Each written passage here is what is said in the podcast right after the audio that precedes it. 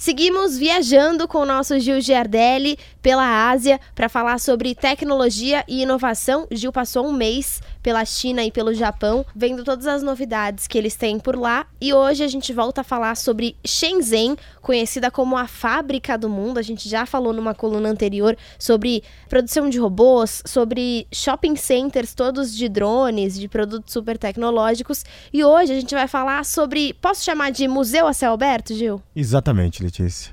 Tem um lugar chamado A Janela para o Mundo. O governo chinês entende que 1 bilhão e 400 milhões de chineses, muitos deles não terão oportunidades de ver as grandes maravilhas do mundo.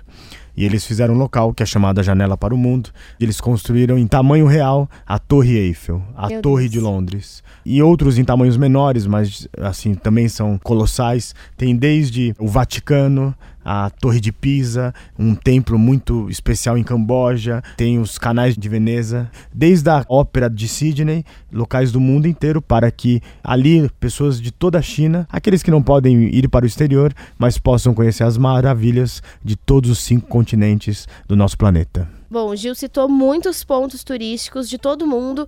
Ele já me mostrou aqui muitas fotos da viagem. É como se fosse um parque de diversões, tipo a Disney, né, Gil? Só que com as, os pontos turísticos de todo mundo. O que eu quero saber agora, quais pontos turísticos do Brasil tem lá? Tem pontos turísticos do Brasil, aliás? Sim, quando você chega nas Américas, tem várias coisas da nossa, do nosso continente e também tem o nosso Congresso, que é considerado né, uma obra de Oscar Niemeyer, uma pérola da, da criação humana, e também o nosso Cristo Redentor, que na verdade ele, digamos, protege todo aquele parque. Gil, enquanto você estava passeando por esse parque, passeando por Shenzhen, você teve muita dificuldade de conversar com os chineses? Letícia, quem fala inglês fala muito bem. É, fiquei impressionado, porque é muito difícil para eles. O né? alfabeto é diferente, né? Exatamente, assim, você não consegue entender absolutamente nada, né, pelo alfabeto deles o que está escrito, mas eles estão com cidades onde tudo é- tem a tradução em inglês e também no chinês. E o que foi interessante nessa viagem, que eu conheci é, o menininho e a sua mãe, né? Esse menininho devia ter de 7 a 8 anos. Eu estava ali num café, num restaurante, e ele é, veio conversar comigo e ele disse assim: ah, ele- Oi, desculpa, com muita educação, eu estou fazendo um trabalho de escola e você poderia me responder algumas questões para eu levar amanhã para o meu trabalho. É uma pesquisa que eu preciso fazer de trabalho de escola. E ele falando inglês assim, muito.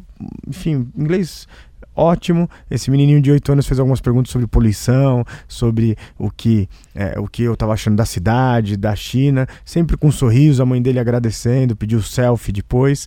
E o que aconteceu? No final ele falou: ah, eu tenho um presentinho para te dar. E aí me deu uma balinha chinesa. Mas o que eu fiquei tocado é de ver que esse menininho de 8 anos está falando inglês tão bom, que eu acho que isso siga de exemplo. Eu vou colocar o vídeo na nossa página para que a gente ensine todas as crianças o, o- um outro idioma para que a gente possa se globalizar mais. Bom, tudo isso você encontra na nossa página Revolução Band News no site da Band News FM.